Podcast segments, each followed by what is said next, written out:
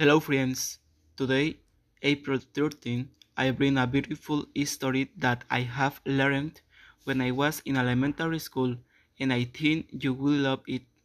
It's a fairy tale called Little Red Riding Hood.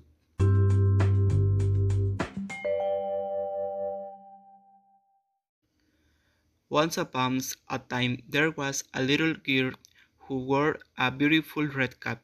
Since the girl used it very often. Everyone called her Little Red Riding Hood. One day, Red Riding Hood's mother called her and says, Grandma isn't feeling very well. I have baked some cookies, but I won't be able to take them. I want you to take them to her. Of course I do, she replied.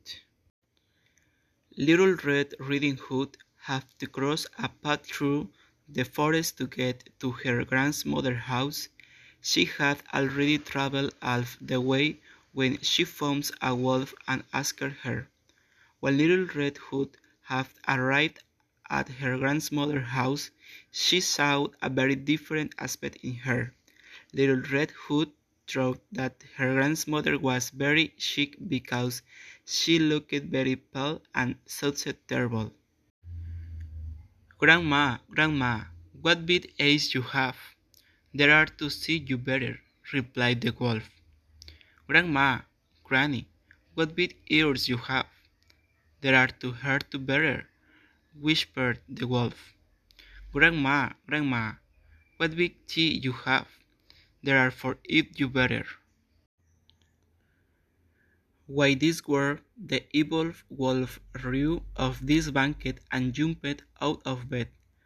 Frightened, Little Red Riding Hood had run towards the doors, when at the moment a good butcher approached the door. Saying the good butcher, the wolf jumped out of the window and fled in fright, never to be seen.